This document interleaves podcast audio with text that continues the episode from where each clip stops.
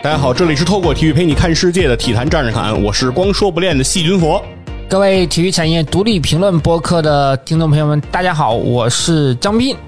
这里是不懂球电台，我是不懂球的大萌。哎，今天这期节目厉害了哈，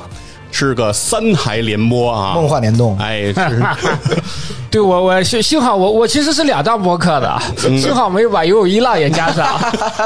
对 吧？再一哎加个 口播，一般我听人串台就是两个台，说今天怎么我们两个怎么怎么串台啊，今天我们仨人串台，人家都现在都是串台，流行的串台方式是聊三期节目，两个台合作聊三期。呃三个台合作聊三期，哎哦一人聊聊一个四四个多小时的 那种，哦我天，我们现在也属于团伙作业。 我听着像团伙作 案，团伙作业。哎，对，今天为什么有这期节目呢？哎，最核心的一件事儿，就是因为张斌老师在这个我们疫情刚刚啊这个开放之后，就已经出国了。 哎，对，古有张骞出使西域，今有张斌窜访乌兹， 乌鸡，差不多挨得挺近。哎，对，就是张斌老师主要是去的这个国家啊，就是还挺特殊一点儿的，不是像我们常想象的说出国旅游，大家主要什么去个欧美呀、什么去个日韩啊这样的国家，是去的这个中亚的国家乌兹别克斯坦。对，哎，所以我就觉得这事儿挺有意思的，就是因为乌兹别克斯坦这个国家呀、和我们中国啊也有很深的这个渊源。历史这方面我确实不太懂，但是呃我听细菌佛之前给我讲过吧，他确实是因为也是野史下酒的这个主播，所以对历史方面肯定还是比我懂。我我其实说实话，历史这个这个层面不是特别懂，您可以给我们正好普及普及。啊，就是其实这个像现在乌兹别克斯坦这个国家，它是地处中亚，中亚地区呢一共是五个国家，对然后他们都很有特点，中亚五斯坦，哎，对，他们的这个名字后边都是斯坦，对吧？乌兹别克斯坦、哈萨克斯坦、塔吉克斯坦、吉尔吉斯斯坦和土库曼斯坦。没错，对，那很有意思的一个事儿呢，就是阿富汗离他们很近，挨着，挨着对，但是呢，阿富汗不属于中亚，他为什么呢？在地缘文化上会把它列入西亚这个啊文化圈。对他不，是更靠东吗？对，事实上，他们这些中亚国家其实都比它靠西，啊，对，但是事实上他们会把阿富汗会放到这个西亚国家来讨论。对，这是一个地缘文化圈上的一个约定俗成。那比哦但足球文化圈有点不太一样，嗯，因为足球文化圈刚刚大概在一五还是一六年成立的中亚足联里面，是包括了五斯呃四斯坦，因为哈萨克是哦欧洲呃欧是欧洲足的联，欧足联的还包括了伊朗跟阿富汗，哦，它是这六个国家组成了中亚呃足球协会，这哦么个概念，就跟我们东亚这个足联啊，我们有东亚杯，啊嗯，是那么一个概念，所以足球上会稍微有点不太一样，但是我们在地缘政治上可能是那么讲，但是、嗯但是在足球领域，我觉得它其实也有一定的合理性。其实他们在一定程度上的文化、种族层面是有很多的相似的地方的。嗯，就是相当于说，伊朗虽然地处西亚，但是对明显和西亚的那些呃这个阿拉伯国家是不太一样的。呃，对，也从种族上是不太一样，那嗯对，可对能从啊宗教上会、宗教和信仰上可能比较接近。对对对。嗯，对，所以说这个里反正挺有意思的。就比如说还有巴基斯坦，离他们也不远，但是巴基斯坦呢会被列为南亚国家。哦，嗯，因为可能是跟着印度走嘛。就是我还真不太了解这些东西。对，所以说呢，就是乌兹别克斯坦这个国家呢，呃，很有趣呢，就是在历史上我们学这个乌兹别克斯坦主要发生的事件，就是成吉思汗蒙古大军花剌子模，对对和 攻陷花剌子模，他们说当时《射雕英雄传》里面，郭靖是郭不靖是就到了那边？对。就是其中郭靖随着铁木真去参与的这场战争，嗯哦就是这个攻这个花剌子模，哦而且就是战后不是还有屠城的这样一个记录嗯嘛，就是显示说蒙古大军当时这个征伐的残酷性啊，所以说花剌子模在历史上是给咱们留下了这样的一个印象。对当然在近代其实呃花剌子模这个名字其实嗯依然被沿用过。是吗？对，在近代的时候，是因为整个中亚所谓五斯坦地区都被列入到了苏联的范畴当中。嗯，当时有三个这样的一个苏联的这个加盟共和国，嗯，然后其中一个加盟共和国的名字就是叫花剌子模斯坦。啊，对，然后当时还有叫土耳其斯坦，然后还有一些就是另外的一些加盟嗯共和国，其实都是后来再分化成了这现在的五斯坦这样这样的一个国家。呃，花剌子模斯坦这个国家的这个领土，基本上现在就被分在了乌兹别克斯坦和土库曼斯坦的这个境域之内哦啊、这么样的一个情况。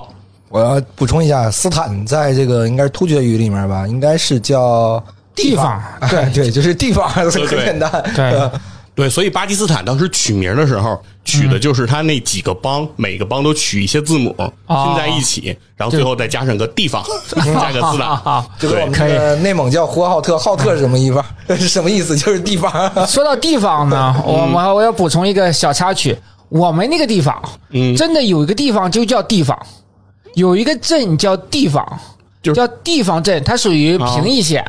然后，因为这个平邑县这个地方镇呢是紧挨着我们县费县，所以好多地方镇的孩子到我们县里来上学。有时候我们经常就会问，就是会问嘛，有时候会问说你哪来的？你哪来的？突然间有一个同学会说我是地方 来的，对，我们会问哪个地方来的？对啊，，我是地方来的，啊对我是地方我是地方地方来的我说对我们是中央来的。 对，那所以说，对于张斌老师这次啊，所谓叫窜访乌兹别克斯坦啊，我们也非常感兴趣啊，因为我上一次对乌兹别克斯坦，就是嗯我、我最早开始对乌兹别克斯坦，或者说对乌兹别克斯坦足球出现印象，其实大概就一是九九四年广岛亚运会，呃，没有，没那么没那么早早，没那么早。我最早对他们产生印象是那个两千零七年的亚洲杯，啊因为那一次亚洲杯呢，中国应该是跟乌兹别克斯坦在一个小组。好像好几届都是在一年起一一年也是在一个小对然后，当然关键是零七年那之前啊，我对乌兹别克斯坦这个足球的印象就是菜鸡，就是很、啊很弱嘛，就觉得没听说过。你看当时我们给中国队就是排名就是亚洲第五嘛，是我们但就是 OK，普遍是比乌兹别克斯坦强，前四就是日韩伊沙，对哎，这韩日伊沙绝对是那个那个第一第档一档，然后中国队第五，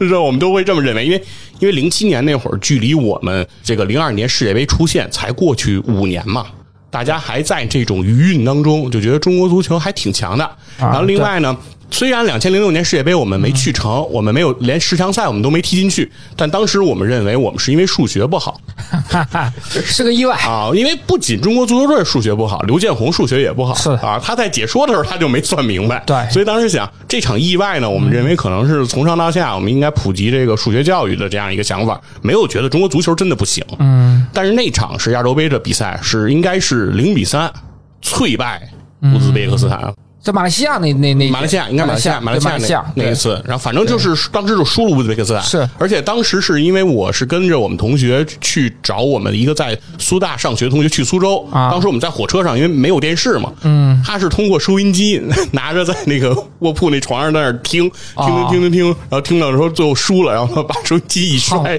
说跟我当年用收音机听当时国奥队零比三输给韩国的那场情形简直太像了。国奥是吧？不是，那是九九七年，就是刘越、李明他们那批，也是零比三嘛。嗯，当时他就不行了，说那个走去那个找那车厢连接处 抽烟去，然哦后烦的不行。但是当时大家就很觉得，就乌兹别克斯坦啊，我们应该手拿把攥。那并没有啊其实那个时代，这个乌兹别克斯坦是非常强的。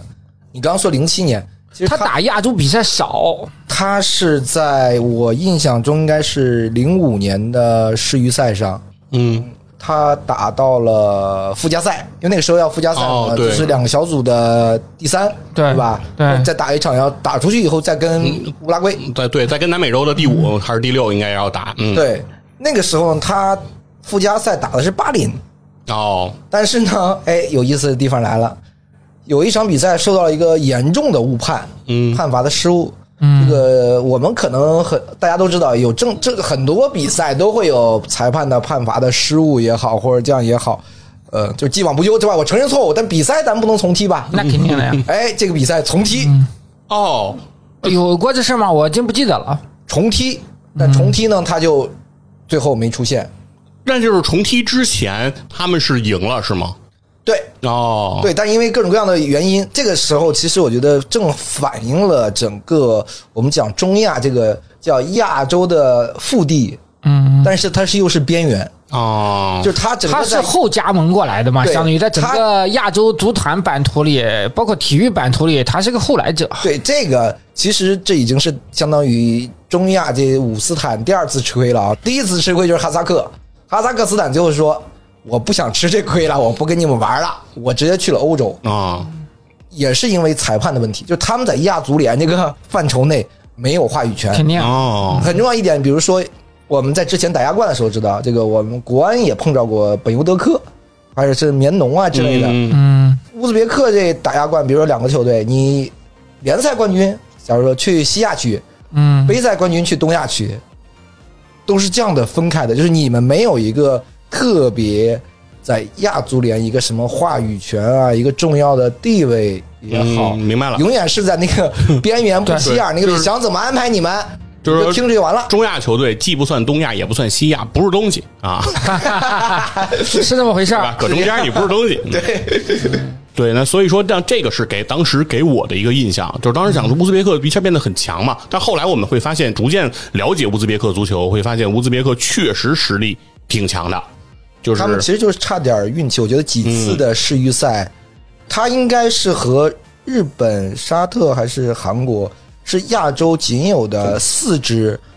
从大概九七年世界杯一直到上届世界杯，但是在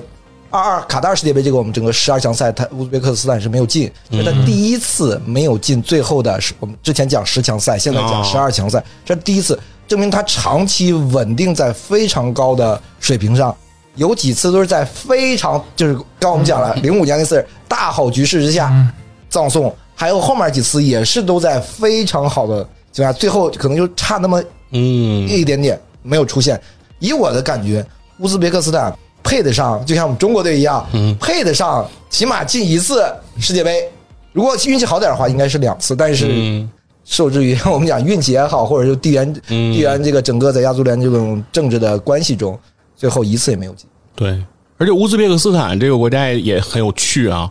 这好像应该是世界上现在呃为数不多的叫双重内陆两国，两个啊第二一个列列一个是列支敦士登嘛，对，一个就是这个乌兹别克斯坦，这个我了解了，嗯因为它不仅是自己是内陆国，周围的邻国全是内陆国，这个叫嗯双重内陆国。对，就是内陆国中间包着的内陆国。当时我去了之后，我第一件事就是向他们打听打听，他们乌兹别克斯坦海军到底招不招人， 缺不缺个海军上将之类的。他们之前有海军， 是有海军，现在也 有，但是他们因为那个说嗯这个这个里海吧，我不知道是什么海，他反正他不，嗯他就啊那个海还里海咸咸海咸海咸海啊，啊它那个在不停的这个萎缩，那个就是那个 湖啊，相当哦于在不停的萎缩，在逐渐的变小，就在就是那个呃土地的部分会越来越多，越我来知越道，因为多。水越来越少嘛，因为它是个就是内陆湖，就是它它没有这个这个大河这种灌注，然后随着这个气候的这个升温，它就会越来越小。对是所以乌兹别克斯坦等于海军所掌控的这个水域面积也越来越小了。没错，估计比较缺海军上将之类的。中亚有两个国家都有海军嘛，就是哦都是都是围着咸海，一个是土库曼，一个是你讲太正经了，这个话题就没趣 了， 是不是？挺有意思啊。那那那正好让张斌老师这回多说说吧，比如这次为什么要去这个乌兹别克斯坦？对，因为我们这次去呢，还确实是带着很重要的初始使命啊，主要是和丘索维金娜去谈一啊个合作。呃，我觉得中国体育迷吧，对丘索维金娜的认知度是要高于很多中国自己的奥运冠军的，就他其实在国内的知名度还是非常高的，主要是因为他的他的故事嘛，是他的故事可能。报道都非常多了，那即便不是特别了解，我觉得可能很多中国体育迷都不知道丘索维金娜是练具体哪个项目的，嗯，但他呢依然会知道这是一个了不起的母亲，然后现在是已经马上四十八岁了，四十八周岁，六月份四十八周岁，现在还在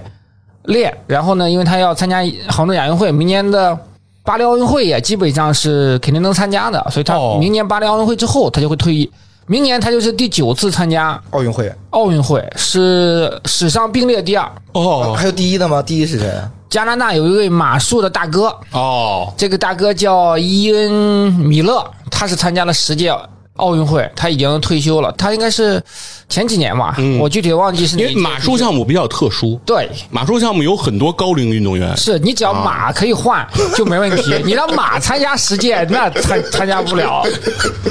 对，还有一个呃，跟他一起就是，如果他第九次跟他一起并列的有个大姐，嗯，这个大姐是什么？这大姐是那个赛艇上的舵手，哦，这个舵手的也就是不强调年龄，呃哎，对你只要体重 OK，然后呢，你主要是一个指挥官的角色嘛，所以真正的竞技项目能参加这么多届奥运会，那绝对是一个是一个奇迹。啊很神奇特。别对是对体对操这个项目，对吧？不仅是体操吧，大多数项目其实已经，你包括游泳啊，也有嗯四十岁左右参加的，但是这极少极少，都是你像体操、跳水，这都十几岁的小孩儿，啊是当然也有三十多岁在练的，这都是很难得吧？对所以因为我是在呃仁川亚运会的时候专访过他，嗯然后和他建立了一个这个友情吧，不算特别深刻，因为。他那个时候几乎不会讲英语，现在的他，因为我这次见到他之后，发现他英语其实进步了很多，能听懂一些了，但是他也不是特别会说。嗯，在一四年的时候，他基本上完全不会说英语，也听不懂。哦，然后我我们那时候采访就是很艰难嘛，嗯，我之前我我可能在我的节目里讲过一点，是要用俄语去转吗？当时我是约了他的这个通过他们的一个记者，因为那个时候可能是通过组委会可以申请，我通过这个亚洲的这个亚运会的组委会申请，我要专访丘索维金娜，他同意了，同意之后呢会告诉我一个地方，我们在哪个地方采访。嗯，难办的问题是什么呢？找不到翻译，就是实际上为为什么呢？因为他讲俄语，嗯，啊我不会讲俄语。这个时候呢，我就去找这个志愿者帮忙做翻译的。这个志愿者呢，里面就很，你也知道，志愿者都是韩国人，嗯，这个以韩国 韩国这些姑娘为主。然后找一个韩国姑娘呢，她会讲一点英语，哦，她呢，她主要可能是外语语种是俄语，她可以跟丘索维尼娜交流。但她不会讲中文，嗯她的英文呢，可能也跟我那个时候的英文也相当吧。嗯，她你几现在英文进步了是 吗？对，我那我肯定进步了呀！现在都从事国际贸易了，那啊开玩笑的。雅思至少也是个六分水准了， 好然后呢，就是当时反正踩的很艰难，我就啊，就是他俩等于能聊上，他俩能聊但是上，但是但是那个翻译不能把他们俩聊的过程对，翻告译诉你，对他没办法跟我就沟通，只能是我把采访提纲准备好了，十个问题吧。然后呢，这个姑娘志愿者翻译的我的问题给她，然后他俩看看聊，我的录音笔录着。然后呢，这个姑娘没办法把丘斗伊娜说的东西告诉我，嗯，这个时候呢，我就其实没办法追问应该再带一翻译。再带一个那个在韩国工作的中国人啊对吧？对啊，让他再把他的话再翻译成中 文。太复杂了。嗯，然后反正是哎，当时采访就是就是就这样。最后我录完之后呢，我交给国内一大哥，就是广州日报的白志彪、白老师，他呢，他他是大学学俄语的，他反正能听差不多，但是他的俄语水平到底有多高呢，咱也没法不知道判断对吧。对，反正据我的俄罗斯兄弟尤瑞说说。彪哥的这个俄语水准和我的英语水准基本 相当，我知道他的俄语水平确实非常高了，所以这个就没悬念，就是这么做了一个采访。当时呢，呃，这个事情也就也就过去了嘛。然后这么多年过去之后呢，因为我我在一八年世界杯的时候，这个俄罗斯的一个兄弟，嗯呃，尤蕊，他以前是塔斯社的记者，后来在俄罗斯奥委会干过新闻官。呃，我跟他也认识很多年了，但是我在俄罗斯世界杯的时候，相当于我们缔结了更深厚的友谊，一起做了很多工作，包括给这个当时给凤凰呀，给一些这种国内的媒体安排了萨芬专访呀、加莫娃的专访，还有当时我们找到了普鲁申科，还有很多以前在国内效力的这些中超的外援，对嗯中超什么鲍里斯，当时山东队的那主哦教练，你也不然后呃瓦洛加嗯，等等嘛，当时就是主要是靠我们这个兄弟嗯他去联系，他联系完了之后他做翻译，因为他英语可以，所以我跟他英语沟通。然后正好呢，最近有一个品牌，他们想和这个丘索维尼娜合作，因为这个马上亚运会了嘛，奥运会啊，它是国内的影响力啊各方面还不错，所以我就让优瑞去试着联系了一些丘索维尼娜。呃，优瑞呢，他确实还是很好的一个记者吧，他沟通能力各方面很强，而且他是俄语体系里的嘛，他就辗转吧，具体怎么找到的这个丘索维尼娜的联系方式我不清楚，但是他是找到之后通了个话。最开始的时候把丘索维尼娜吓了不轻，哟，为什么呀？因为你想想啊，他们毕竟现在不是一个国家了，一个啊俄国人突然、俄罗斯人突然给我打一电话，正常来讲，说实话，他的现在的。呃，整个乌兹别克斯坦和俄罗斯的这个关系呢，不像我们想象的那么紧密了。哦当当然，丘索维金娜其实还挺紧密的，是因为什么？丘索维金娜是纯粹的俄罗斯人，嗯俄罗斯他足相当于现在是咱不知道是不是这个种族嗯吧，但是她父母都是俄罗斯人，啊，对，所以说呢，她是说俄语，她老公是呃，其实是乌兹别克斯坦更纯粹，就是相当于这么讲吧，丘索伊纳在乌兹别克斯坦相当于呃我们国内的这个，比如说蒙古族、嗯，朝鲜族，你比如说，因为蒙古族大部分蒙古族可能是在蒙古国，明白，他就是咱们国内的俄罗斯族，哎，对对对，是是这 么咱们国家不就俄罗斯族？对，有俄罗斯族，就对对这个就这个概念。对对对 然后，呃，这个大姐呢，确实刚开始也有点懵，后来呢，Yuri 就把我当时在仁川的时候跟大姐的合影就发给她了，啊，她对我还是有印象的。然啊，后说想起来了，对对就是对那个啊，我说什么他听不懂，他说什么我也听不懂的。对，可能这么多年，虽然她接受了中国记者采访不少，但是像接受这么艰难的采访的可能没有，只有你一个没有几个。所以这个就是我们建立了这个联系之后呢，她也就说邀请我们去，正好她在这个时间， 哦呃，那个阶段是恰逢乌兹别克斯坦荣膺日，哦，这俄罗斯叫胜利日。他们应该是二战对德胜利的那个、那个、那个天，就是搞出了好多一九三几年坦克的，哦，他们好像是五月九号，嗯五月九号正好是这个胜利日，所以我们呢，他就说六号、七号是周末，嗯，八号是周一，然后九号是周二，所以他们连着放四天假，俄罗斯也是连着放四天假。哦，他们乌兹别克斯坦是荣膺日那天也放假，然后加上周末，他说你们这个时间来吧，我正好从开罗比赛完了回来，回来之后呢，我们可以见面，呃，来聊一聊嗯呀，看看未来有什么合作呢？包括你们现在有合作计划呀，嗯就包括未来的其他的方向，我们跟他这次也是缔结了很深的合作关系。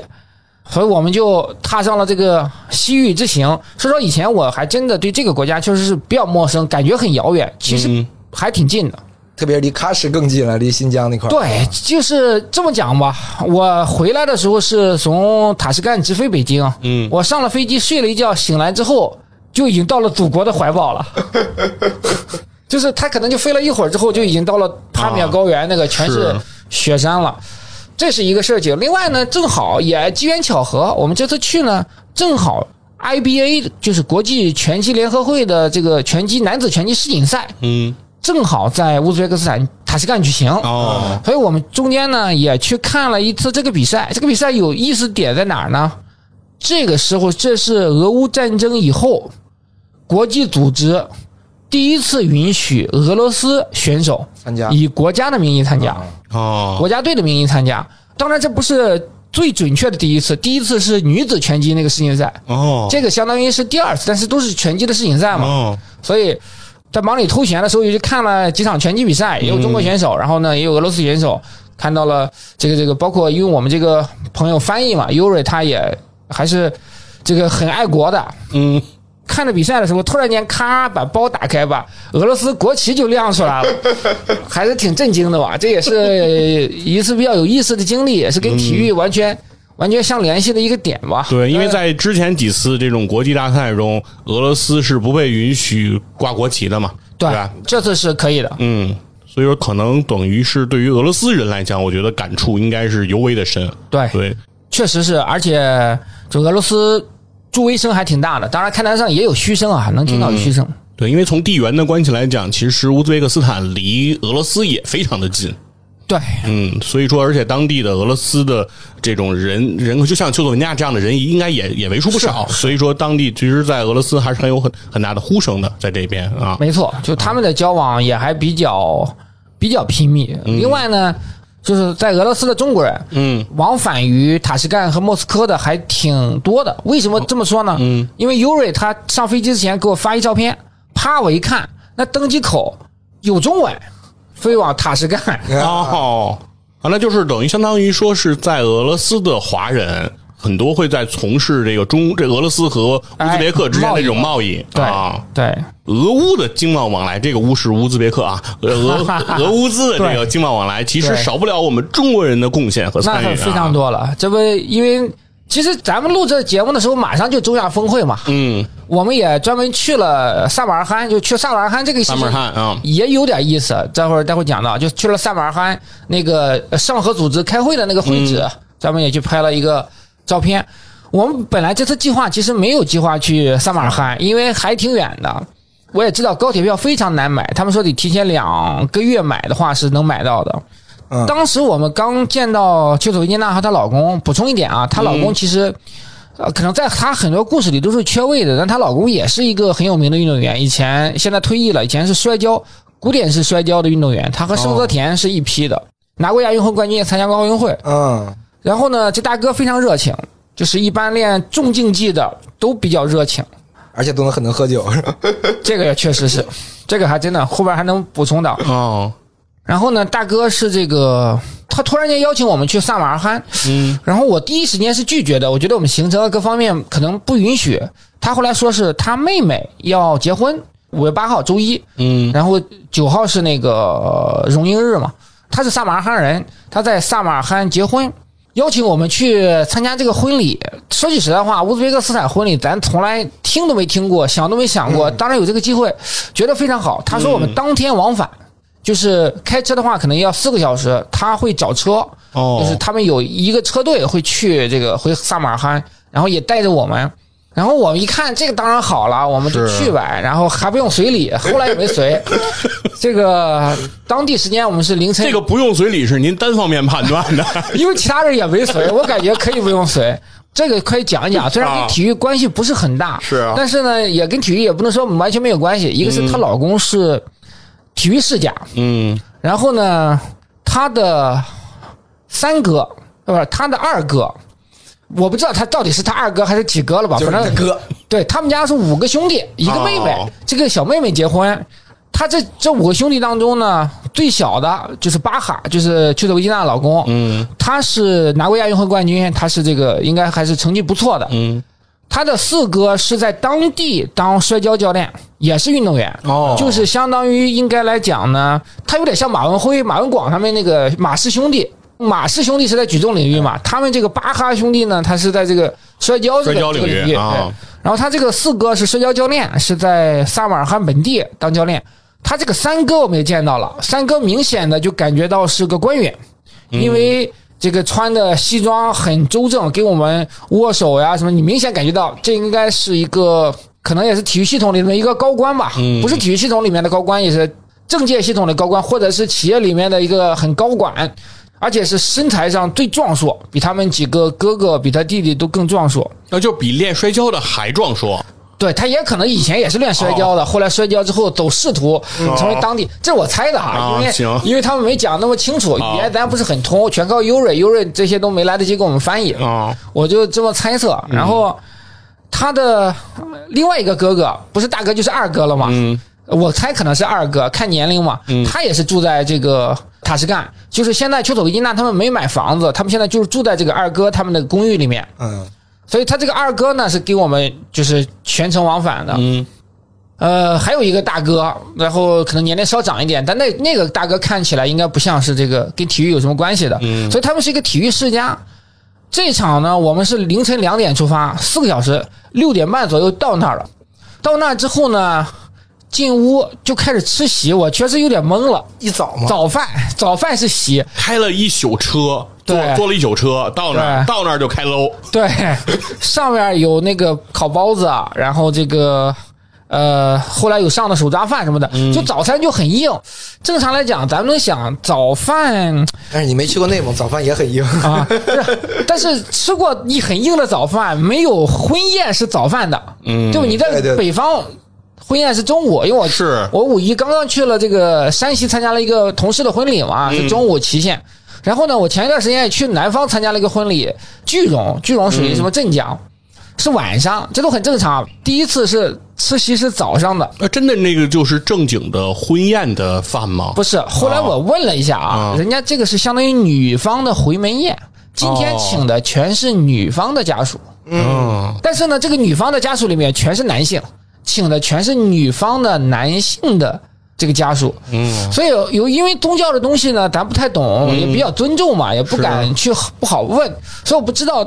是不是穆斯林婚礼，因为。这个乌兹别克斯坦是穆斯林是很多的嘛，当然咱很尊重他们嘛，但是不好意思去问这个事情。巴哈后来给我说，他们家不是穆斯林，因为我们后来喝酒了，就是在当天回程的时候，几个人整了两瓶沃特嘎，然后呢，巴哈就说他们不是穆斯林哦，丘索维金娜是穆斯林，哦，对，所所以以因为穆斯林肯定是戒酒的，嗯对嗯对，所以这个差不多可能不到一个小时，手抓饭一上来，这席基本就吃完了，没啥菜，跟早餐差不多，烤包子，还有一个他们当地的那个羊肉馅儿的那个类似烤包子的东西吧，嗯，也挺好吃的。烤包子和类似烤包子类的对，烤包子呢是个素的烤包子，哦，不是肉馅儿的，他那天上的是是是素的素的烤包子，然后还有馕，咔咔哦馕肯定管够，馕蘸那个类似蜂蜜的那种，呃，也有蜂蜜水啊，也有类似。嗯就是呃像奶酪，但是呢，它它又不是奶酪，就是倒起来之后呢，它就跟那个丝绸一样，很滑的那个，嗯他们叫肥牛奶，哦，所以我不我不知道，但是确实这个蘸的我我跟你讲一下，这个啊咱们内蒙应该我们叫这个嚼克，高度被提纯的牛奶的一部分，哦啊经过发酵后的一部分。哦，啊，就跟它它会倒起来，就跟丝绸一样，很对很很很那个，对，但确实也没见过，就蘸着馕吃啊什么之类的，它是嗯甜的嘛，很很好吃。基本反正差不多七点左右吃席吧，八点的时候就吃完了。最后新娘子都没见到，婚礼我们就撤了，说可以去撒马尔罕旅游去了。哦，就是招待你们就算结束了，婚礼部分就啊结就束是了，最后所谓的这个婚礼部分就结束有什了。么仪式吗？没有，没有任何仪式，甚至我都不知道有个小伙子是不是 新郎，就你知道吗判断他可能是，对但你也没好意思问是不是。 对我判断他可能是新郎，一个呢，一个是我不知道“新郎”这个词儿怎么说，你知道吧？英文我也不知道“新郎”怎么说。这个你刚才不是说你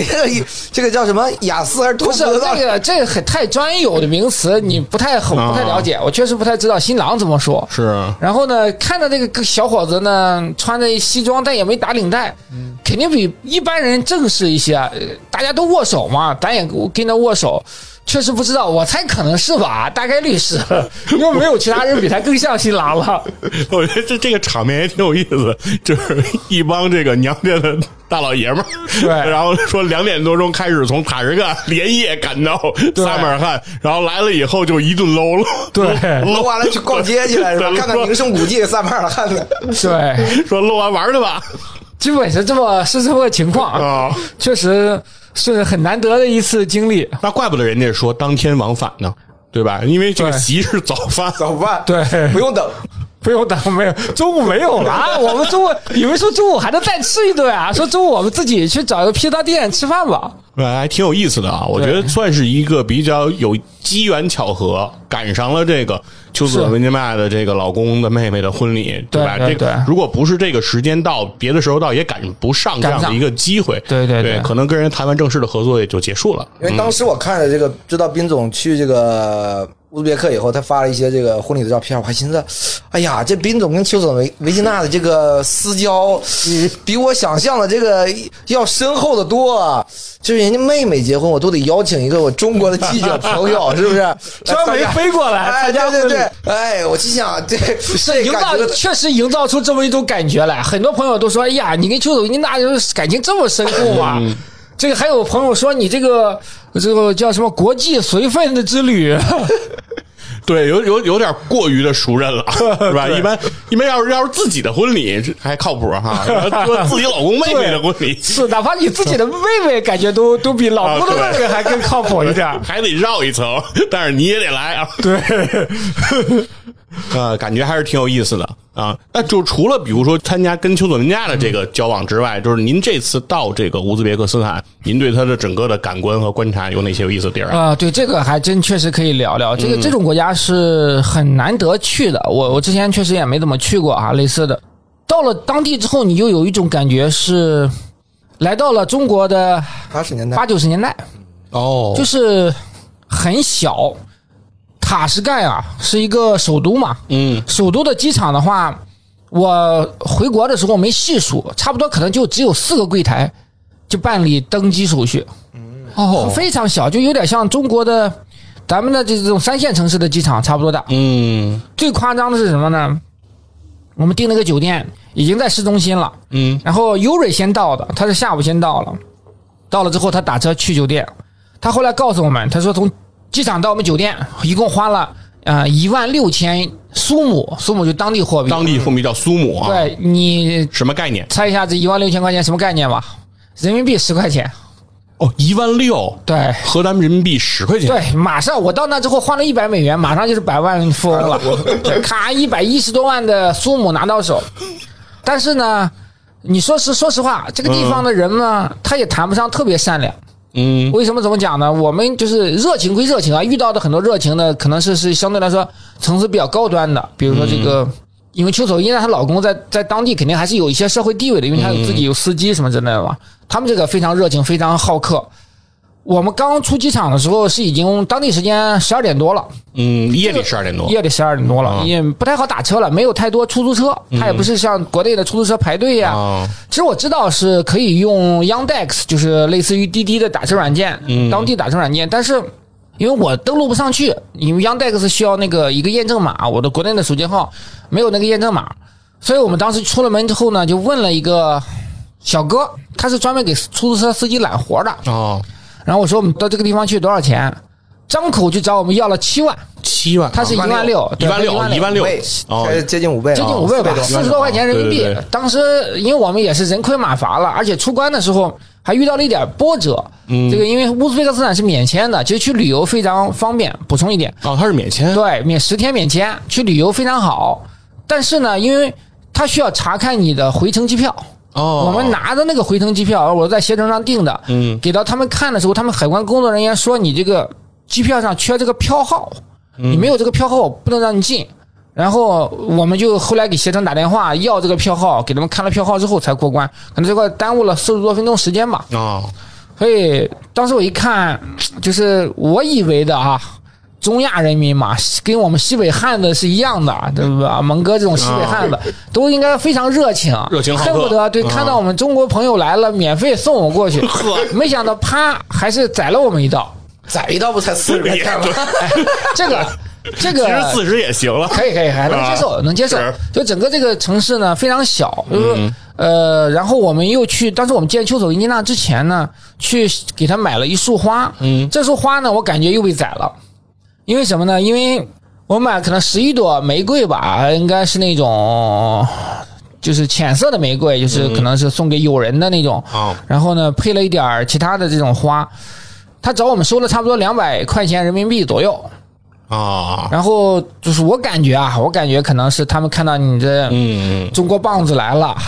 反正你们有钱，多要点儿也没关系。对，感觉要是和当地的物价比，这个对药价肯定还是相对高了一是点，因为我们后来我们中间就是去看拳击比赛之前，我们三个人吃了一顿晚嗯饭，点了很多这个塔什干肉饼，我也发朋友圈了，然后至少点了四份肉饼吧，加上可乐，加上饮料。这个一共花了不到一百块钱人民币，一百块钱人民币出头，嗯，所以我感觉的话，可能正常来讲，在当地的，因为当地的整体的消费水准是很低的，嗯，物价也不高，就是你你想想打车随便打车的话，基本也就是几块钱。嗯后来我们用 Yandex 打车，就是确实很便宜。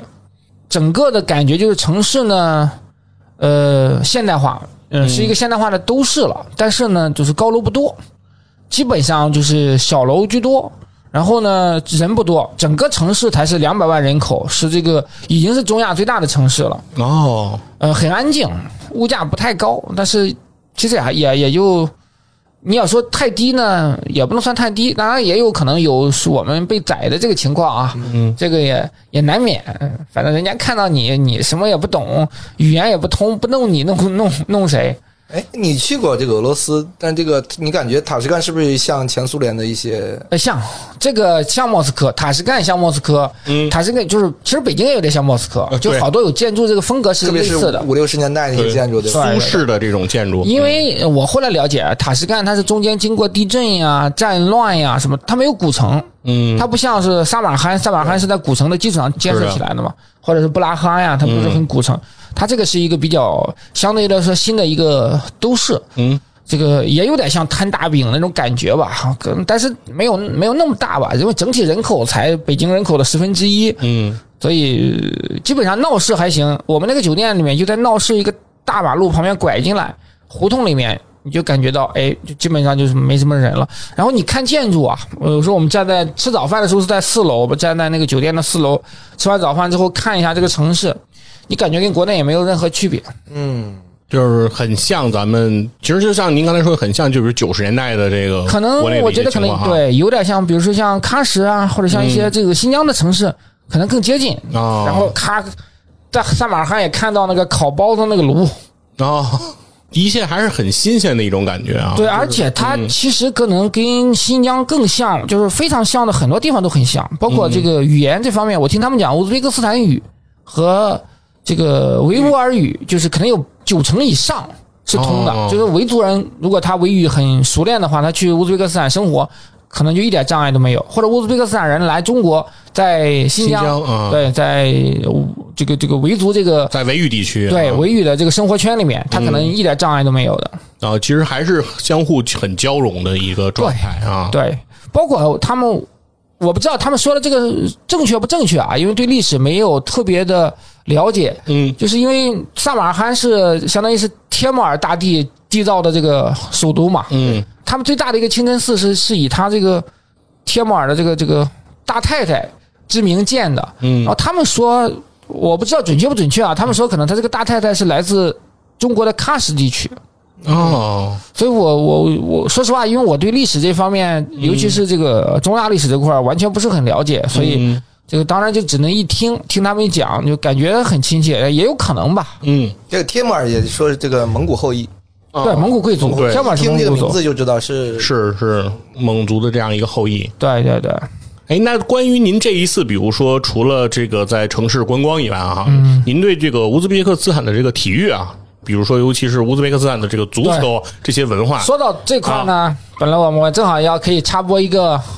这个小段子吧，嗯，因为我们第一次跟丘索伊娜他们吃饭是在一个披萨店，叫罗尼的披萨，应该是丘索伊娜朋友开嗯的，他有一点代言，因为招牌就是丘索伊娜推荐的这款披萨。然后当时呢，因为我们坐在一起，巴哈就是丘索伊娜她老公呢，嗯呃，因为之前都不认识嘛，不太熟，刚开始就随便的就就哈拉聊，就就是男人之间的话题很容易到足球，所以我哦，们很快就聊到了。他呢，我猜嗯他应该是参加过一九九四年广岛亚运会，哦，所以说他就提到广岛亚运会中国队赢，了中国，因为广岛亚运会那个时候可能你们还太年轻了啊，九是四年是，我当时已经是球迷了，哦，所以我对那场比赛是记忆犹新的，因为一九九四年广岛亚运会，中国队是闯进了决赛，因为范志毅那时候在吧，范志嗯毅、徐宏、马明宇，然后还有当时山东队是王东宁，哦，我不知道你们知道不知道王东宁这个名字了。我不知道王虽然东宁说我了，嗯嗯是山东曾经的跟队姐，但我不知道。 王东宁是在九四年那个时候的正印国脚，嗯哦，他是国家队的主力中后卫。哦非常牛的。后来是从山东去了青岛踢过。当时大哥在山东队的地位是什么呢？就有点像范志毅在上海队的后期的地位一样。当时王东尼是范志毅的大哥了。那个时候，我记得当时苏茂贞可能受伤的时候吧，山东队缺前锋的时候，就是王东宁大哥就上前面打前锋去我了，盯到前面去就了，是能打中哦，后卫、能打前锋的。这么多年，国内除了范志毅，还有徐云龙，玲珑是很很短暂了，是啊吧？对还有还还有这个于大 宝，对，除了于大宝是从前面抱后边去对的，那不一样，中后卫到前锋的，嗯，或者是贾秀全吧，贾秀全应该以中后卫的身份还拿过最佳射手呢。是的，是的，就不多。当然，可能这个确实对现在的球迷可能不一定会知道了。嗯，呃，那场我知道他们确实是这个呃四比二嘛，那是应该乌兹别克斯坦独立之后，从前苏联独立之后、嗯第一次参加亚洲的这个比赛。因对为，他九一年、九二年独立的九吧？二年，嗯，对，反正大哥跟我聊起来这个的时候，就有种呃骄傲之情，啊，就是露出了这种很有深意的 笑容。因为那可能是乌兹别克斯坦足球在亚洲的最高光。那肯定是最高光时刻了呀。亚洲冠军，因为亚洲冠军亚洲呃亚运会跟现在的亚运会不一样嘛，那时候国家队参加的，那不是这个嗯高二三的，对对对对对。然后你中国队这么多年，只有两次进入这个世界大赛的亚洲大赛的决赛嘛，嗯一次就是广岛亚运会，另外一次就是二零零四年本土举行的嗯亚本洲土的杯，亚洲杯两个亚军嘛，对，这是一个事情。另外一个呢，就是确实足球在当地的，当然足球可能在乌兹别克斯坦不算第一运动，乌兹哦别，克斯坦第一运动是什么？拳击，拳击，拳击哦和摔跤是他们的主流运动，因为他们拳击是去年出了东京奥运会哦哇，东京奥运会出了一个奥运冠军，然后我们去看那场就是这次在塔什干举行的这个世界拳击，嗯、呃男子拳击锦标赛的时候，当天那场比赛正好有他，所以那个非常火爆，而且是免票的。就是当地是这个这个世锦赛是免费，让所有人进去看比赛，哦，这个是一个我这觉场得馆是爆满吗？最后肯定是爆满的。哦，这个举措还是我挺难以是想象的，就对是居然搞这种世界大赛可以免票入场，嗯对，你那你你这不像苏联吗？你不像社会主义国 家吗？社会主义国家怎么你这个举办个比赛怎么还能收费呢？是不是？啊，有道理，有道理。然后我跟巴哈后来又聊到了这个阿哈麦多夫，嗯，他们知道阿哈麦多夫在中国挣了很多钱艾哈迈多夫现在是回乌兹别克斯坦做足协的副主席。哦哦，啊。当然，塔什干呢，因为我们也知道塔什干最有名的球队就是棉农嘛，棉农塔什干嗯棉农。我当时看了赛场，非常不巧，我们到的当天，他们那一周的联赛是客，一个是在客场，另外一个呢是已经打完了。然后我们回的时候呢是一个周中，所以我们就没有机会就是去看塔斯干两支球队嘛，塔斯干棉农还有另外一个忘了叫什么名字了。其实我们住的酒店离塔斯干棉农那个体育场不远，那是因为行程太满了，突然间加了一个撒马尔罕，当天往返，搞得我两个膝盖感觉都肿了。走了一天路，逛了五个景点，参加完婚礼，吃完席之后，一天的时间把所有撒马尔罕的景点全逛完了。火朋友喝的沃德嘎，对，然后巴哈呢，他是专门在当地找了一个会中文的导游给我们。嗯这个这个姑娘呢是在当地大学里学中文的一个研究生，带着我们就咔咔咔的就打卡吧，几大景点神学院呀，包括他们卡里莫夫他们前任总统的这个墓，嗯包括天穆尔的那个这个这个皇家墓葬群，包括天穆尔他们这个几个后宫的。这个这个王妃们的一些墓葬群，反正我们都去都去参观了，很遗憾没有去棉农这个参观一下，没有机会。就本来当时想的是，如果时间允许的话，我们可能也可以联系一下麦阿哈麦多夫，给阿哈麦多夫聊一聊啊，做个采访什么的，嗯因为我们有讲俄语的嘛。但是如果通过巴哈找一下阿哈麦多夫的联系方式，应该也不难。嗯但是时间还不允许了，所以我们就再加上后边又赶上这个乌兹别克斯坦荣英日，人家就过节嗯了，所以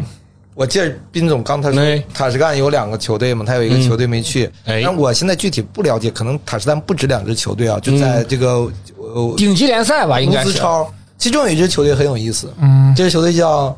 奥林匹克队，哦，那应该就是奥林匹克队。这个球队就是我们很多年一直提的这个，就是我们国内啊一直讲的这个国字号打联赛啊！这一步呢哦，在乌兹别克成功的实现了。哦，他国奥队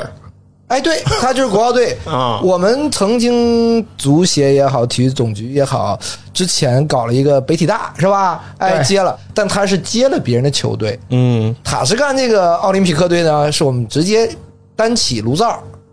直接搞一个俱乐部，从二级别打起，最后现在打到了乌兹超。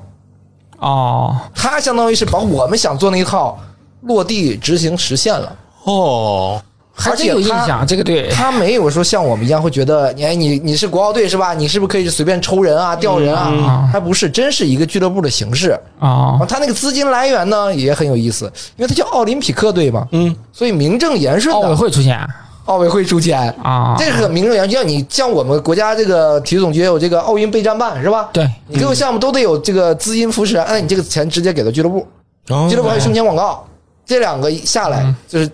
奥委会的资金支持加上胸前广告，就够给我这些球员发工资了。嗯但他可能租借的更多一点，但也有直接买的啊。你这俱乐部这个我直接买你的球员，哦，啊然后我踢好了，你可能被买走，卖卖掉啊，就是正常的一个它是俱一个乐部的很运运作。是它是有这么一套这个我们所谓的我们觉得这个这套太业余了啊，这套方式对吧？嗯不符合足球运动的发展规律。哎对对，啊不符啊合足球规律。哎，但人家反正就这么搞了，而且成绩还不错。好像是，但我不太了解这个历史。哎，那但是他要是去打这个奥运会的预选赛之类的，那就是以这个俱乐部为班底去打吗？因为他比如说很强的，就像我们国内说、说我这个队儿，我这个是主力，我我是不卖，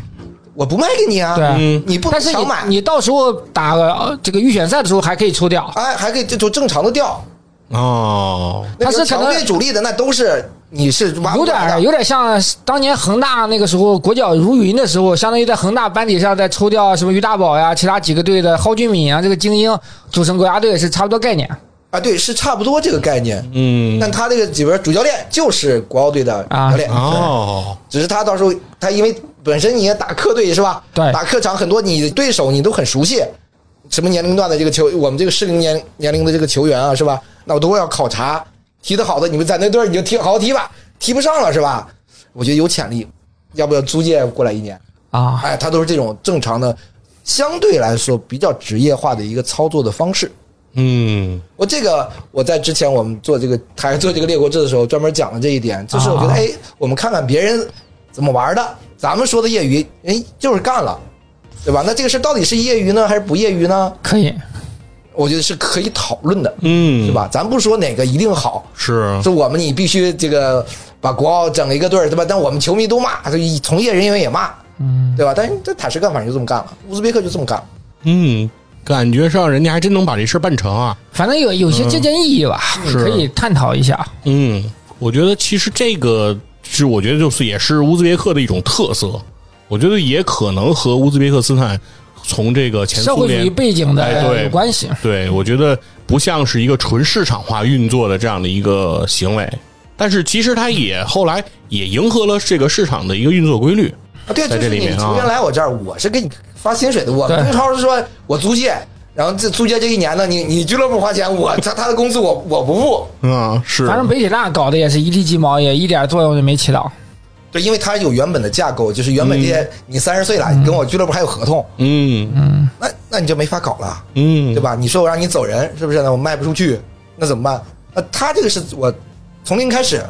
就招这个年龄段以下的球员，嗯那就避免了我们所中国我们过去出现的这个问题。哎，是，由此可见，就是乌兹别克斯坦足球的强大，还是有一些这个基础工作在前面做铺垫的。因为我们其实是觉得，以这么小的国家规模、这么小的人口规模，以及相对比较差的这种经济基础的这样一个情况，他的足球能够有这样的一个成绩，其实我们还是很惊讶他的这个发展的。哦我我觉得我我结结呃那个佛爷，我结合嗯你这个说法，谈两点我的看法啊，跟你其实跟在去没去乌兹别克斯坦没太多关系。嗯一个是我觉得，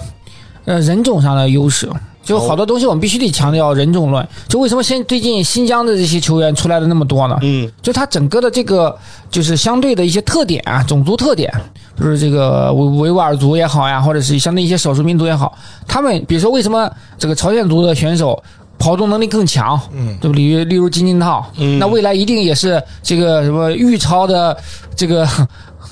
叫怎么讲，足球先生的有力争夺者，玉超，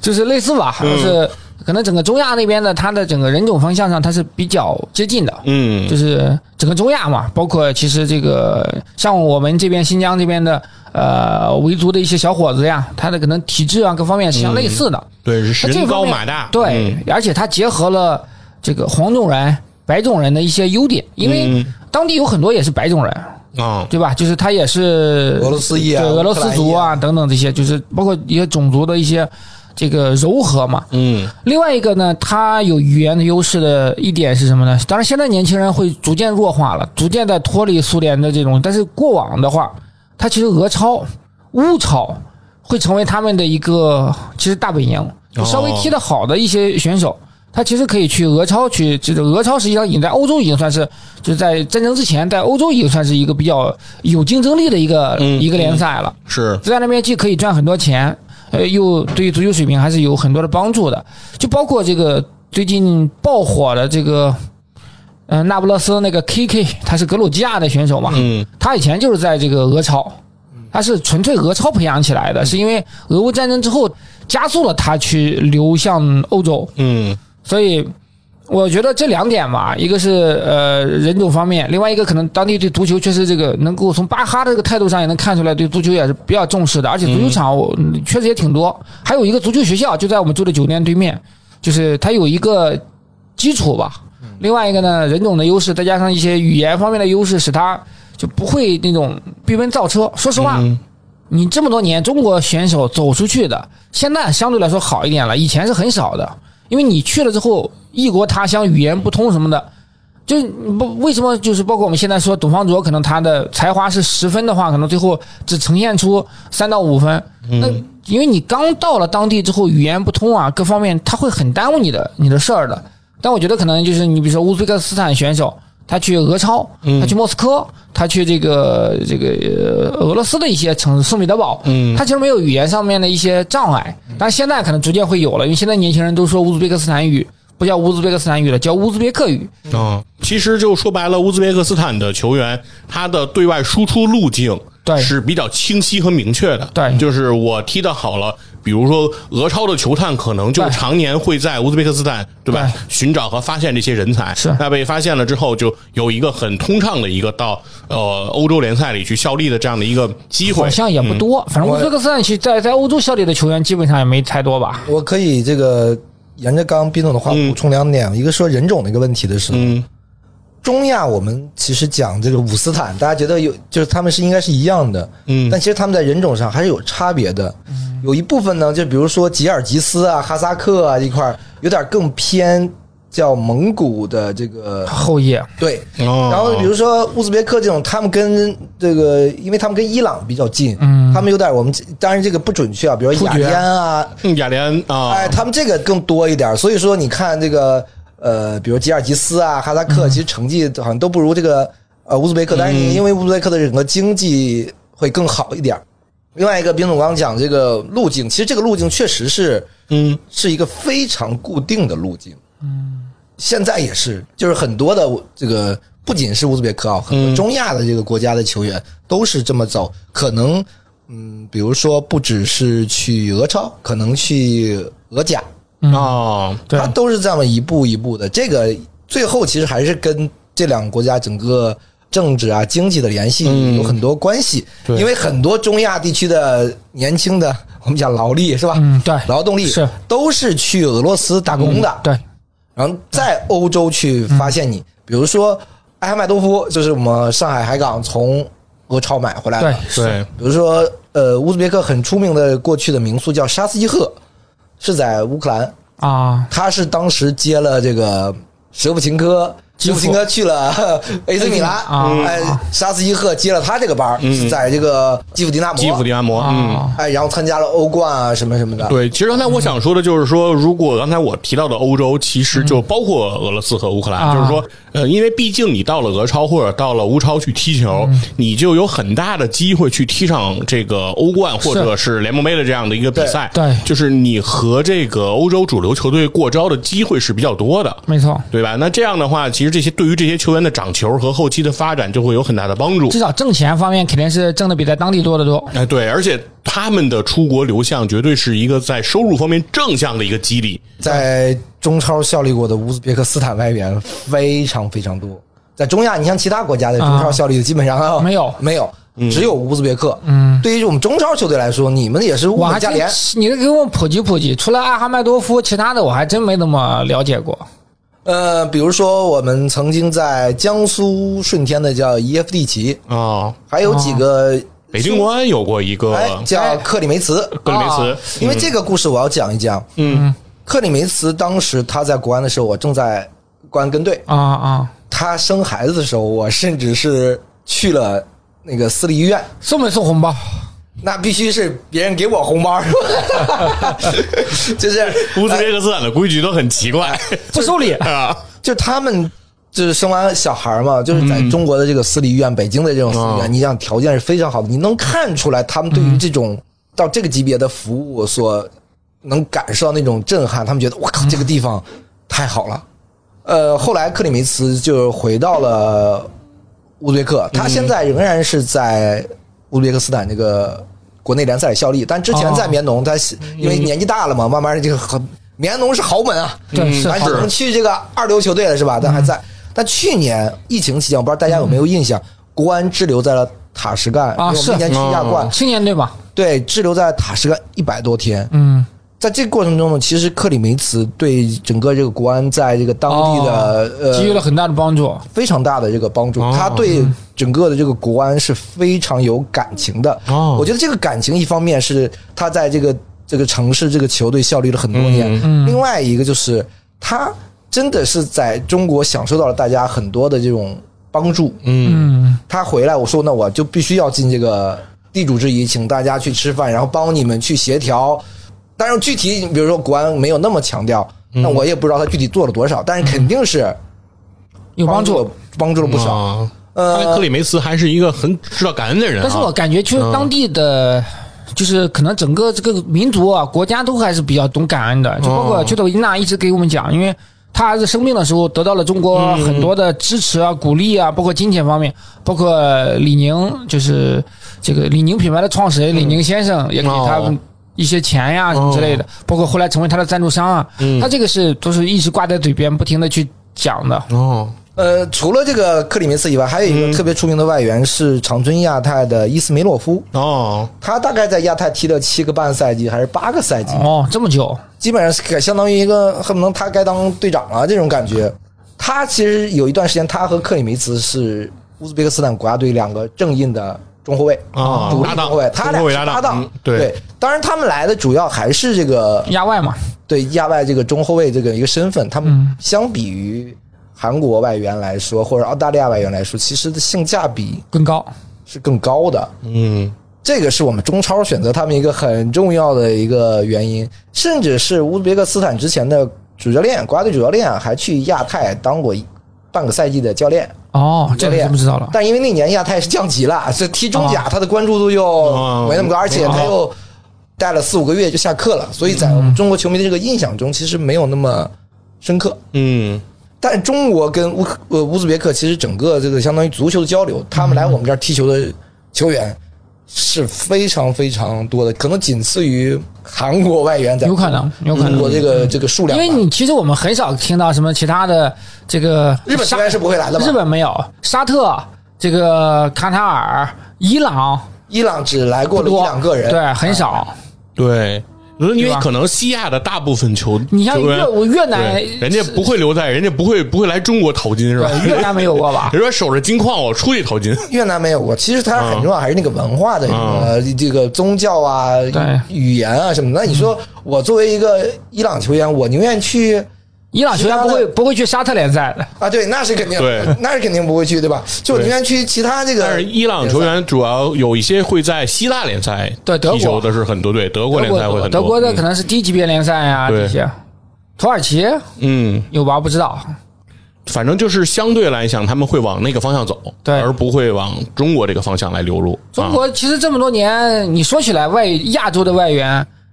就韩国、乌兹别克斯坦、澳啊大利亚有几个，澳对大，澳大利亚还一不不能算严格意义上的亚洲嘛，嗯对吧对，然后其他都没了。你再往说其他的，真的没有，卡塔尔没有过吧？没有没有。没有，对吧？沙特、啊然后叙利亚会有，叙利亚来过几呃个，有有过几个，对有过几个，但是那个可能当时三五个，在河南踢，后来进中国队任意球的那个，赫莱布。对对，呃，不是哈哈迪布叫对哈迪布，不是赫莱布，赫莱布是这个白俄罗斯的，不多。是整体上来讲，就是可能中亚、中东那边有有有有几个，这个东南亚、南亚基本上就没有。对，这这个是对吧没有因为水平确实有点儿水平而且达不到我而且我们没有那个特别的政策，因为现在日本和韩国都有特殊政策，对，嗯哦就是你除了一个亚外以外，你还有引入东南亚外援的，但是那不是号称越南梅西不就在日本踢球吗？对，他是这么一个，他也是为了当这这这联赛在东南亚的这个哦发展啊市场啊，而且另外可能为了商业化的一些也考可量能啊有政府方面的一些友好关系的一些原因啊，吧。对，这个是一个很重要，因为不仅日本嗯嘛，韩国也有。韩国其实你 K 联赛是在这个东南亚卖不出去的，比如说这联赛可能能卖出去。对韩国也有同样政策，这就是他们有一个叫东南亚什么特惠国啊，中国这个中超其实应该那嗯就搞一是日韩和东盟之间的一些联动，对会多一些，对对嗯。可那更多的可能其实是从商贸往来上的一些考量，对，然后会促从成水这种水准上，其实也是帮他们一把。其实你说真的，嗯必须要也你这个这个一个越南外援在这儿踢嘛，其实也未必，嗯，对吧？但因为它有的也是在这个二级联赛，对，它也不一定说你你一定达到这个我们顶级联赛这个水平。是对，但是其实从中国球队选择乌兹别克斯坦外援，我觉得其实就是你用这个亚外的这样的一个金额，可以买到一个身材和体能状况和身体素质更接近欧美国家是这样状态的样子。但你看亚外嗯政策一取消之后，乌兹别克斯坦球员现在就没有了，对对吧？一个都没有，在中国，对，因为你现在相当于我们澳大利亚的外援也没有了吧？现在国内对他只因为过去那个时代，你现在相当于我们只有那个几支打亚冠的嗯打亚冠球队，他有这个需要，他不像以不前我是们。现在亚洲联亚冠也把亚外政策取消了，啊，对，就是你现在就更没有这个对需要了，对吧？那你像以前那我花一百万美金一个球员的薪水，那乌兹别克球员很多都非常乐意来的，因为你在国内他不可能挣到这个钱，甚至在俄超也挣不到这个钱，因为你在俄超想打出来，你真正的挣到那个钱，你的水平应该是因为俄超基本上相当于跟整个欧洲是一个薪资的体系，嗯，对你想挣到一百万美美金的这个水平，那可不是一般的水平了。对，门槛还是非常高的，对这这个东西。肯定的。对，但是现在如果他没有亚外的这样一个政策的话，其实塞尔维亚的外援也不会很贵， 我觉得。所以说，就是从这个政策上来讲，其实对于整个乌兹别克斯坦球员的一个出路，其实还是有很大的影响这个方面的。对，那只能去俄超嘛，对吧？那现在去俄超也有问题，然后去乌超也有问题。嗯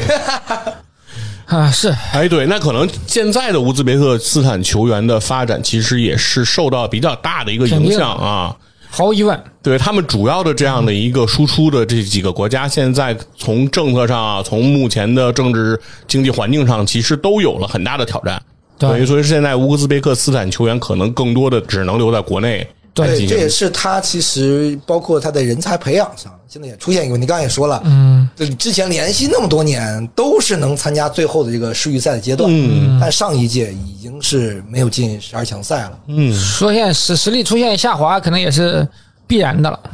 对，因为我觉得这个影响其实还是一个非常有连锁反应的，就是一旦你的比如说比较优秀的球员他没有出去，他就会把持着这个本国联赛的这些主力位置，然后后继的球员其实也会得不到这种锻炼和上场的机会。这样的话，你其实会是一个连锁性质的一个反应，像多米诺的骨牌一样，没错那最终可能就会反映到你的国家队上的人才的断档，就是后面的人就出不来了，就会有这样的一个情况了。是这样的，你包括我们刚讲的这个伊斯梅洛夫啊，嗯，他从亚太以后回到物资国内的联赛，他现在还在踢，他八五年的，今年已经三十八岁了，嗯，就是你国内也反正没能顶上我，没有是对啊，没有新人上来我就可我还有这能力，我为什么要退役呢？还能挣这个钱，对吧？还有一个，我觉得是也跟乌兹别克斯坦的这个经济有关系啊。这个我我先讲，然后我们再听兵总讲一讲。嗯因为我们讲从亚洲足球来说，我们讲金元时代，其实最早的话就是日本、最早掀起的金元，我找季科啊什么将全都来到这联赛。嗯第二波就是其实是西亚的，包括埃尔安因啊、嗯，伊蒂哈德啊那个时代，这个两千年前后，对，他们在亚冠里面非常厉害。嗯后来有一个也是金元，就是在我们恒大之前，就是乌兹别克的本尤德科。本尤德科，嗯。啊，这个我还真不了解这。个本尤德科相当于是在恒大之前亚洲的一个金元时代。嗯，玩石油的，哎，对不对？不是，到我们恒大之后，嗯现在是未来，这看起来像沙特的这个金元时代要、嗯要来临了。嗯，那个时代的这个本尤德科呢，是因为他是呃卡里莫娃，哦这老板是卡里莫莫娃，卡里莫娃就是卡里莫夫的女儿，是他们哎的长公主。对，它是这么一个关系。所以呢，它这国家整个我们经济的形态就是个社会主义国家。那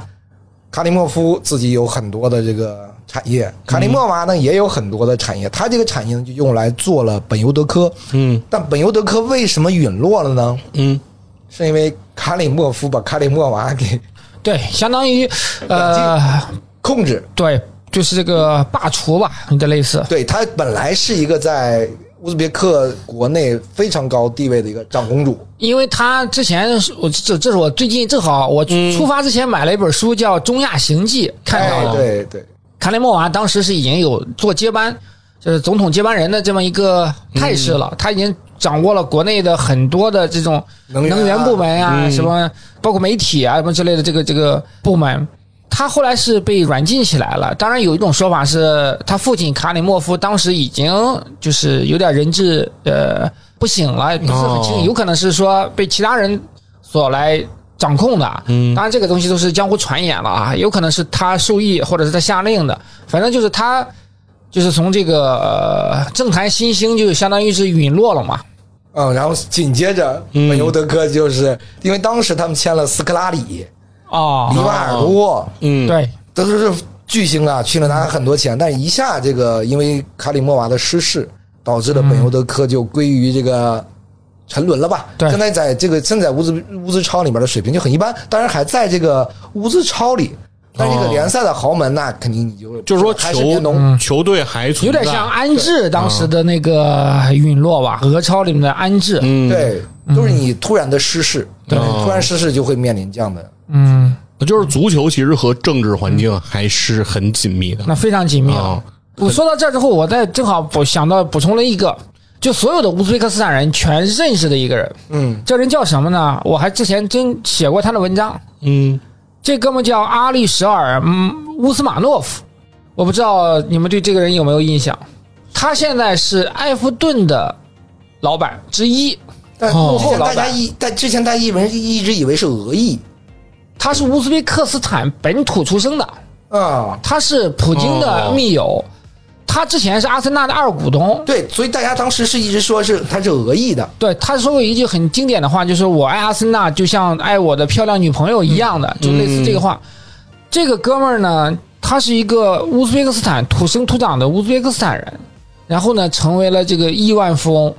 整个乌兹别克斯坦所有人都认识他，而且我们我是后来才知道的，嗯我们从塔什干去萨马尔罕的时候，就路过了他的故居，嗯，他录故居现在变成一个音乐厅了，有点类似。后来我当时为什么跟邱走一娜聊起这个人呢？嗯，他娶了一个媳妇儿，他媳妇儿是这个俄罗斯，相当于是俄罗斯体操的一个教母级的人物。前一段时间不是俄乌战争之后，嗯就是开始整个英国这边就是包括对这些亿万富豪们，俄罗斯的亿万富豪们进行一些控制啊限或者嗯制打压呀，包括这个这个对阿俄罗布斯资本的一些对阿布的情况，因为这个报复乌斯马诺夫呢，他跟普京关系非常好。这个乌斯马诺夫他父亲就是塔什干的一个检察长，所以说后来乌斯马诺夫因为他进过监狱，嗯当时你想想，他父亲是检察长，送进去那么多人进到监狱里面，当这个检察长的儿子进到监狱里来，他在监狱那几年估计还是没惨的是吧？对，所以他呢，他是在没进监狱之前就认识了这个叫伊琳娜瓦伊娜的这么一个体操的运动员。后来他非常有名，他当过这个，他应该是艺术体操，他当过俄罗斯艺术体操的这个主教练，后来又去英国当过英国的艺术体操的主教练。就艺术体操，俄罗斯是最强的嘛，他就相当于是整个俄罗斯艺术体操的一个教母。他们两个，因为乌斯马诺夫以前是个击剑运动员，他后来就是包括他在前一段时间出事的时候，他还是应该国际击剑联合会的一个名誉主席吧。嗯，但是这个这个伊琳娜瓦伊娜呢，在这个乌斯马诺夫服刑的期间，就是毅然决然的嫁给了他。哦所以这个是这是一个亿万富翁的伟大的爱情。是因为当时大家说他想买啊阿森纳嘛，但是因嗯为他是克洛克这个最后把他对说我那我没必要在这做二股东了，对，对吧？他最后他退是了，他是这个阿森纳的铁杆球迷，这个后来是因为这个种种原因吧，他后来去去买了这个埃弗顿队嘛，就包括其实那个后来兰帕德去埃弗顿执教的时候，实际上就是乌斯马诺夫背后拍板的。嗯当然，这个兰帕德没有承认说他跟乌斯马诺夫直接的去沟通过，他说他和。当时就是乌斯马诺夫主管球队的那个人去总经理还是什么类似的主席去交流的时候，实际上乌斯马诺夫和这个大掌柜可能已经他们已经达成共识，已经通过话了。嗯所以这个这个人呢，我感觉啊，乌兹别克斯坦人还是会把他当成一个当地的骄傲的。嗯这个是我在之前我是虽然我写过这个稿子，但是我确实有点印象不是很深了。我突然间跟丘索维娜聊起了这个事儿，我说哎，我记得有一个这个俄罗斯的亿万富豪，他娶了一个。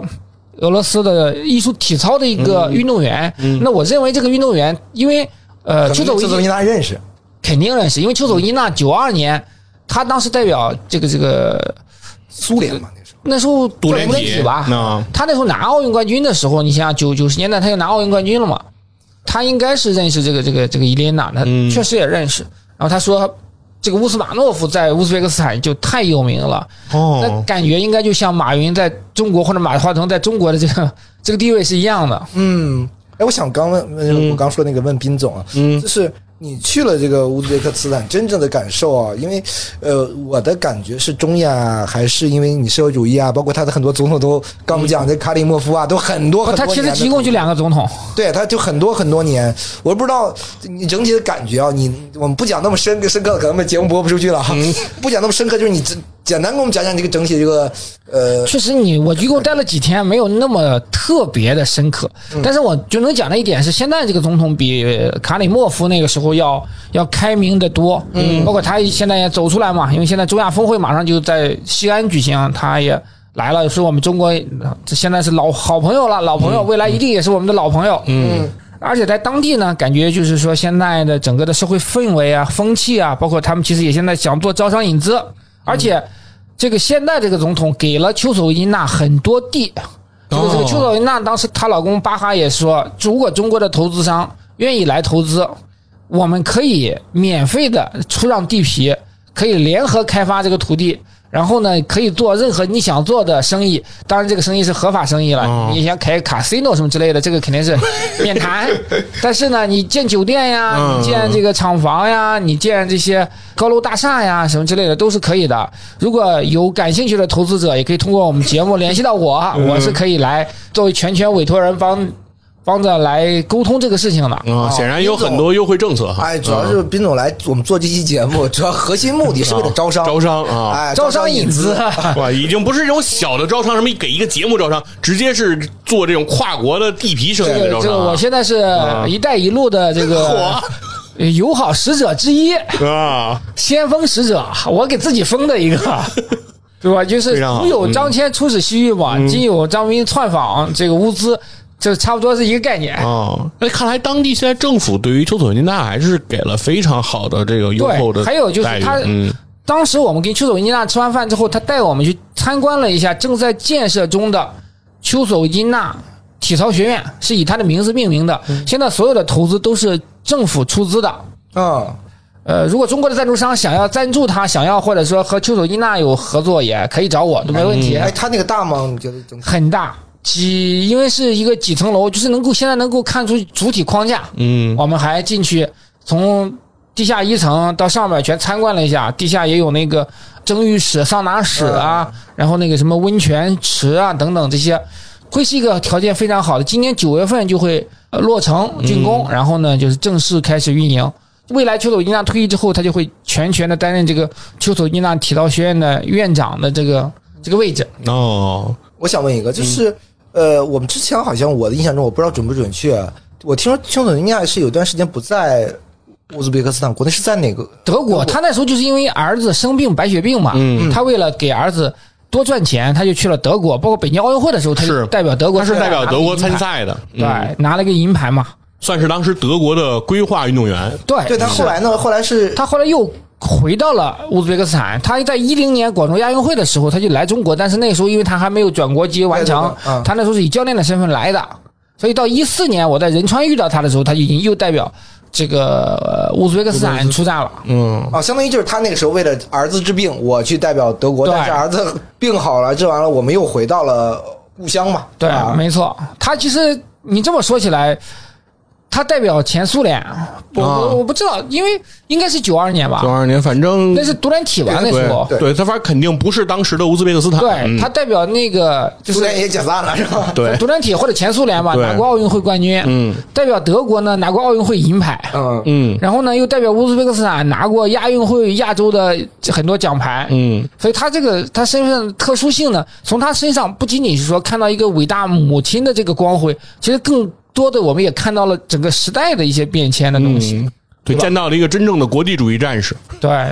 在这个欧洲、亚洲，对吧？横贯欧亚，对参与的是欧欧洲和亚洲的很多大大至少比咱赛们。如果嗯这么说，他至少代表过三个国家或者地区参加过奥运会，是这这个个是啊不一般都多见是的也就两个啊嘛。最多俩，对，对吧？所以也是和他在身处乌兹别克斯坦和这个苏联的那个情况很有关，就是正好是一个横贯欧亚的这样的一个土地上，是所以说给了他这种因为机会。嗯对我能感觉到，就乌兹别克斯坦现在跟德国的关系可能是很紧密，因为我正好说来特别的巧，嗯，我在去塔什干的飞机上遇到了一个十年未见的老朋友。这个朋友呢，他也是跟体育有关系的，因为我认识他的时候，是我以前做高尔夫记者的时候，这哥们儿是山东人，比我大一点，他是当时是劳力士的代表，哦，劳力士那时候是常年赞助高尔夫比嗯高尔赛，夫所以我们嗯经经常厮混在一起。他在飞机上没有认出我来，可能我确实这这些年变化也比较大了吧， 主要体重上的变化。嗯，然后我我我我我也没有完全能够认出他来，因为毕竟很多年过去了。嗯，我就专门过去问了一下他，我说你是不是姓杜？他说杜杜杜某某。嗯，我说我靠，这就真的确实是很很奇怪，十年没见，在飞机上偶遇。他去塔什干是因为他也是干体育的嘛，现在他嗯也做体育。他说塔什干这边有个财主送了他两匹汗血宝马，火，然后呢，他去放马。然后我我为什么讲到这儿呢？因为嗯他是学德语的，他常年住德国，住瑞士那边，所以就是他告诉我，他经常从塔什干转机，因为现在塔什干到德国的这个一个是乌兹别克斯坦航空相对来说便宜，而且飞机确实很新，嗯选择这个呢是性价比比较高。另外呢，就是塔什干到德国的航班还挺多的，就是还是、就是从他走这条线是比较比较比较顺。包括另外就是呃就是我姨丈的儿子，就是那阿里什，就是得白血病的这个小伙子，他现在就在德国读书。哦，他二十三岁了，德国读大学，就能够看出来，就是整个乌兹别克斯坦，它其实跟德国的关系可能也很紧密。嗯这有点像就是伊朗啊呀，或者是土耳其，它跟德国也都是，是我不知道什么原我因我来啊。给你补充一下，啊哎，这个其实主要是曾经应该是在二战的时候，嗯苏军应该是俘获了一些德国的这个，你讲人也好，哦军人也哦好，或者说叫伏尔加德裔，就是把他们这个流流散，哦，像流放啊这种概念，到了中亚，到了中亚以后呢，包括现在在中亚还是有很多的我们叫德裔，然后哦，德国因为这都是德裔嘛，现在德国也开放了，说你能就是你愿意回去，哦但是他们回去面临的一个就跟现在中亚还有一些朝鲜族人，嗯朝鲜族人就是当时呃苏联把他们从呃朝鲜迁移到这个中亚，他面临一个很重要的一个身份认同问题，嗯，就是我是德国人，但是我去了德国我定居了，啊，但我不会说，我可能德语很差，我说的是俄语或者啊乌兹别克语啊，哦乌兹别克语哦啊，别人对我也觉得是我外来的，我在这儿也是啊，对，缺少这种文化认同啊，对，就是到底嗯是什么认同？所以是我就做一个简单的补充啊，是因为这个历史的脉络，就是现在你在中亚是能看到德裔人还有朝鲜人，哦这都是两个很重要的，相当于中亚范围内的，但确实是非常少数的群因为体。现在就是还能感觉到一点是，确实韩韩国城目前在塔什干也很多，就是有一个专门的韩国城在建，而且有个公园就叫首尔公园。哦可能就是真的韩国在那边的投资啊，或者什么之类的也很、嗯很多，就感觉这个国家可能有点像我们刚刚改革开放那时候的感觉，嗯因为他这个总统是卡列莫夫是二零一六年去世的对，嗯现在这个总统是可能就是在卡列莫夫去世之后，这个上台，他他们有点像当年中国改革开放的那个感觉，开始现在就是更多的愿意吸引外资啊，其实这是以前乌兹别克斯坦签证是非常难申请的，哦，从二零二一年十月份才放开了这个签证，以就是以前我们比如就说是免签，去中国人去的免签。不，甚至去乌克兰啊，包括哈萨克斯坦啊，签证都是非常难办。就当然，如果要好办的话，也非常贵。就你要找一个非常特定的哦旅行社，哦这个签证，比如说要一千五百块钱。你在想，其他国家，日本、韩国、这个美国、英国都没有那么贵的签证费，但他这个可能一千五、三千的可能都有，嗯哦，就它非常贵。现在的话就是签证很简单，乌兹别克斯坦，如果你办一签证的话，可能是一般九十天，九十天的话你单次待三十天限制。是最简单的就是像我们这次去的是就是免签，嗯十天免签，但是呢，十天免签有个要求是必须得飞过去，不能是陆、哦陆地过去的话是必须要签哦证。就不能从新疆那么过去，对就必须得是飞过去，而且得提供返程的机票，对然后给到对方，知道你肯定得按期回来才行。对对对，没错。呃中亚有个最这个签证最难办的，不是乌兹别克，土库曼斯坦，土库曼斯坦他跟我们没建交。对，但非常难办。现在中亚的，就是有些国家吧，我觉得至少像乌兹别克斯坦、哈萨克斯坦，可能现在是逐渐的走向开放的这么一个、嗯哈萨克一个状态好像吧比。乌兹别克还更明显的走向开放那感觉啊。对，那也就是，其实这也是一个对于乌兹别克来说一个历史的新时期。应该是哎对吧他们嗯能正感觉到一个活力，就感觉到这个这个国家现在的一种向上的一些活力吧。嗯但是确实还是比较落后。我再补充一点，什么落后呢？嗯车几乎全是这个伊兰特的那种小车，哦，车不大，包而括且很多可能都是二手车，就是嗯比如说呃，在俄罗斯淘汰对对的，对我这二手车过来，伊兰特是最多的，你还能看到丰田，基本上很少有豪车。比较搞笑的一点，我补充一下啊，因为我们之前这个呃去萨马尔罕坐的也都是伊兰特，然后呢，等到我们就是荣膺日那一天，我们去采访丘索维尼娜的时候，去看他训练，这个时候呢，巴哈派了他司机开来一个车，这个车呢是是我们之前没坐过的。因为我们之前坐了两台车，就是包括巴哈自己开那个也是伊兰特的，有点类嗯似 SUV 的那那那那那款，可能然有后十就是万现代的对，一款车啊呃，十几万吧，啊，呃，不是现在雪佛兰，雪佛兰的哦，雪佛兰的，对他第三天派来这个车呢，里面白色的这个内饰，就是包括它那个整个的这个沙发，感觉的会更舒服。嗯，然后上去之后，我一同事他坐我旁边，他就说：“哎，今天可以啊，今天换一奔驰。”哎，我说这这是奔驰吗？这个怎么感觉空间不够大呀？虽然座位是很舒服，他说你看车标呀，我一看那司机上那个车标，哎，确实是一奔驰 logo。我说，哎，这款奔驰咱还真没见过，就 嗯紧凑级奔驰，对，很紧凑。下了车我一看，还是雪佛兰， 就是他把内饰全改啊了，对他把内饰就是包括方向盘，他可能装了一个奔驰的标，就是雪佛兰的车安了一奔驰方向盘，对啊对翻新了一下内饰，对，啊没错，就是这个能体现一点嗯吧，就是比较比较有意思的一个细节，就是可能在当地确实也。就是整体上的这个看得出来嗯消费能力可能乌还兹别克斯坦人真挺会过的，不高我说我里边是奔驰就行了，对因为我开车的时候我又看不见外边，是这么回事儿。可能主要是从俄罗斯买过来的时候里面太烂了，你知道吗？必须得换一 下。对，总之啊，感觉这次斌总这次的行程还是一个很有意思的经历哈，因为可能对于我们大多数人来说，其实对于乌兹别克斯坦很难有这种观光旅游的机会和经历。其实现在旅游还是很方便，但是因为我们作为体育节目嘛，关于乌兹别克嗯是体育这块，咱确实能聊的哎，说实话，嗯，不是很多。但是呢，这次去了之后，确实也是长长见识。是，我觉得其实还是，而尤其是有丘索云加的这一层关系，其实帮助我们增加了一个视角和一个对这个呃乌兹别克斯坦的很多的呃文化呀，很多的这个人情世故的这些东西都有一些接触。然后包括今天蒙哥又讲了一些关于呃乌兹别克斯坦足球的这样的一个发展和这个经历，其实也是很不一样的一种足球的一种发展的一种形态。其实和国内我们想象的说我们想要打造的那样的一个情况，其实在乌兹别克斯坦已经被实现了。而被实现之后，其实可以看得出来，从至少从足球经济水平上来看，其实呃，乌兹别克斯坦目前还是应该走在了国足的前面啊。这个不敢妄下断言， 差不多吧， 对实力伯仲之间， 反正不，反正我觉得走在我们后面就不太容易啊。哈哈，确实有点难度。 输不了越南是吧？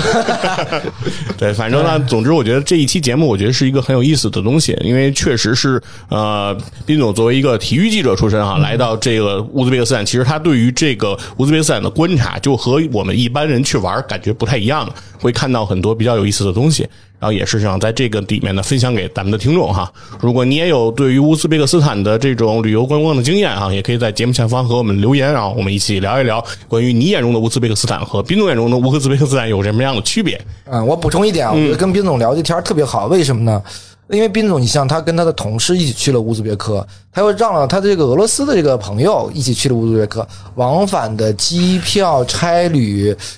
我就在想，这个体育产业要回来了，这肯定是一票大 单，才值得我们这个我劳师们我动众们是一远个征。大公司好吗？国际化的 international 哎的对所以贸易公 司，啊体育产业要起起飞了，这是一个非常标志性的事件，嗯因为这是一个国际性的没错没啊交错流，。体育产业站起来了，因为已经开始拿到丘索维金纳的地皮了。对对对对对。是这个就许许老板如果愿意去乌兹别克斯坦投资的话，也可以找我。